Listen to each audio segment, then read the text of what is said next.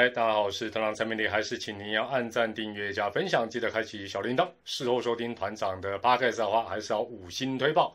嗨，看到今天团长这个帽，看得出颜色吗？平常都是白色的团，今天是黄色的团，就知道要讲爪爪的事情啦。不瞒各位，就在团长这个影片的第一版文字稿完稿之后没几秒，幸好还没有录影，也还没有。费费心费力的叫字幕君上字幕，就看到相对的新羊头最新布局的新闻，只好重啊也没有重写了啊。那这个布局是怎么样呢？先跟大家来报告一下，也就是呢，相对的两位新羊头呢，预计是在十月八号底台，然后呢，加百利十月六号是最后的出赛日啊，也就是今天十月七号呢。这个加百利注销之后，将注册日籍的高野圭佑。那这在团长的这个方案里面哦，这个这个我今天影片的版本里面，我的方案里面是列在方案 C 哦，不是柠檬 C，而是方案 C，也是团长认为最有可能采用的方案。不管你信不信，好不好？接着就看看 团长的一个分析。他这个分析不得不内容稍微做一点调整，但有大部分是没有没有调整的啦。好。那话说，十月四号终止的领队会议哦，确定了本季的洋将注册大限不再延后。那十月十一号，也就是下周一，就是最后的一天。影响最大的中信兄弟哦，不但没有说服其他各队，雪上加霜的是，近期表现不错的加百利也赶向其他球队洋将的流行，想家，也即将要提前离开台湾。所以十月十一号哦，包括以前注册啊注销加百利。已经是个必然的一个呃，必须要做的。那现在当然已经确定，就是明天十月七号。那接下来相对最重要的，莫过于是什么？就是确认两个新羊头的底台时间。因为哦，过去杨将要到球队报道那天才算是完成注册。那今年因为疫情的关系，联盟有做一些放宽调整，但是也必须。飞机不落地，然后人要到防疫旅馆才算报到完成。换言之，最晚就是十月十一号，这两个新羊头必须抵台，否则的话也无法在今年球季，包括例行赛、包括季后赛来出赛都不行了。那人来了才算数的前提之下呢，这部分的变数当然也会牵动到杨啊这个相对整个杨将的一个整体的布局。那接下来我们就来看看哦，这个是原本团长今天写的方案 A、B、C、D 吧，写的原本猜了四个方案哦，但事实上你说答案是不是就揭晓了？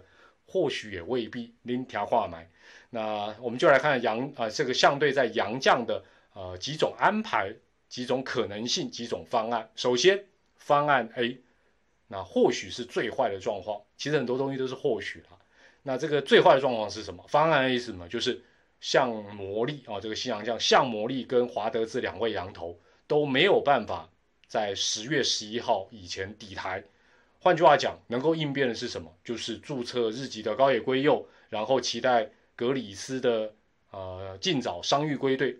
那这样的状况当然算是几乎是最坏，就是说相对等于是白忙一场。而且注册的四个人里面，只有快乐宝拉是最让人放心的。但是现在大家知道了，对相对来讲，这个最坏的状况方案 A 已经不至于会发生，而且还比原本预期，原本预期就是这个压在终点线了，十月十一号，现在提前个三天，十月八号就会来到台湾，这是当然对相对是好消息了。方案 B 第二个方案是什么？向魔力跟华德斯两人哦都确定能够在大限前抵台，十月十一号就大胆的。注册这两个人吧，哎，这个应该是大家现在觉得呃理所当然，呃不是不一定哦。但祝总也很实在的表示，人来了，但是呢能不能用又是另外一回事。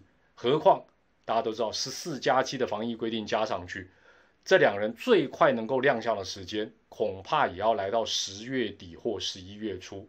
如果就断然的注册这两个人，很多球迷都忽略掉。十月十一号到大概十一月初或十月底，相对将会只剩下德保拉跟罗杰斯两羊头可用。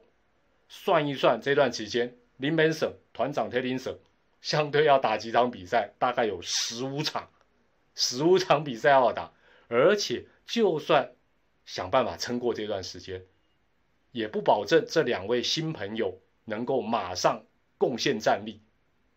老实说，身体是不是头好壮壮、健康的都很难讲，所以这个方案就是方案 B，也存在着许多的变数。接着第三个方案，方案 C 啊，也就是团长猜的，则是寄望先寄望在日籍的高友啊高野圭佑身上，但是呢，测试他在一军的时间就只剩下本周五六日的三连战。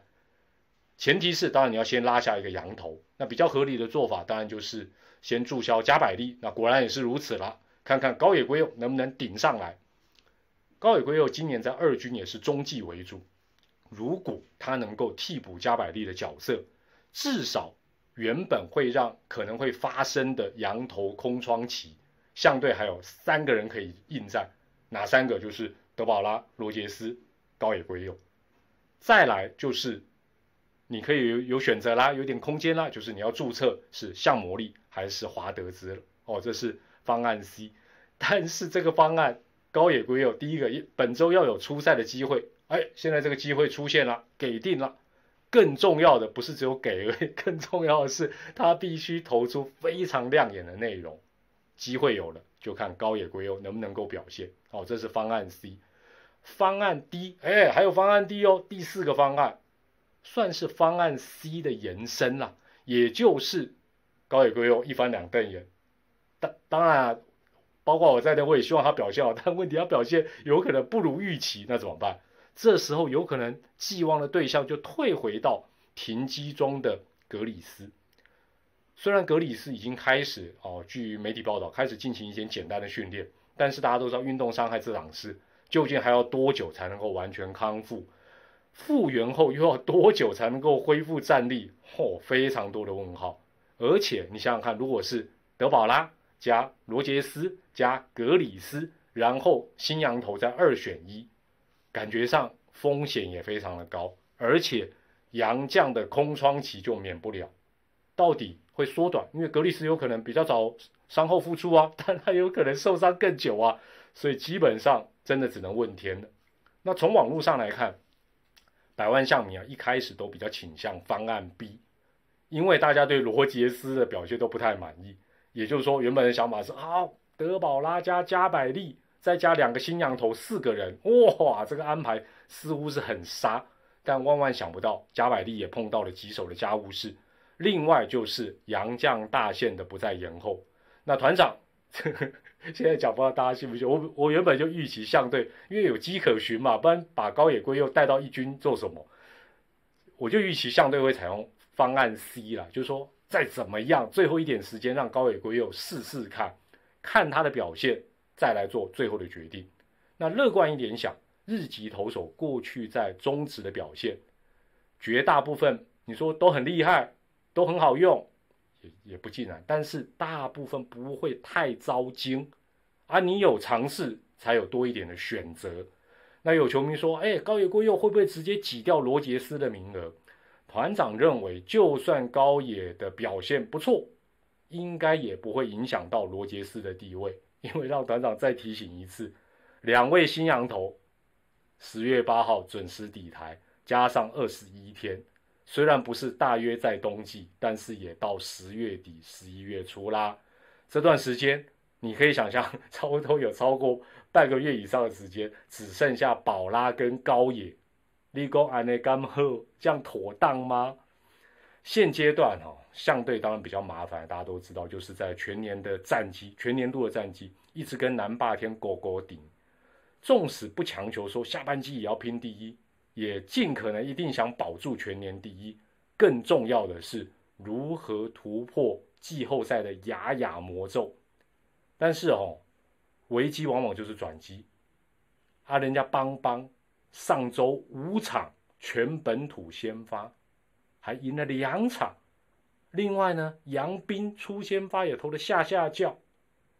或许爪队真的会产生杨将的空窗期。搞不好哪几位本土的投手，当然主要是二军的，他会挺身而出啊。那你全部都押宝在未知的洋将的身上，不如大胆的让土头试一试，或许也未尝不是一个好办法。不晓得你会选择哪一个方案哈，或者你猜相对最终会采取哪个方案？其实也不用什么方案 A、B、C、D 啊，你就在留言里面写谁加谁加，你就写四个人就对了。当然了，这个还要看高野圭佑五六日的一个表现。当然，有没有团长没有想到的方？我想了四个方案 A、B、C、D，有没有团长没有想到的方案 X？都欢迎大家用留言跟大家来分享，也告诉一下团长。我是团长蔡美丽，当然最后还是祝福大家健康、开心、平安。下回再见，拜拜。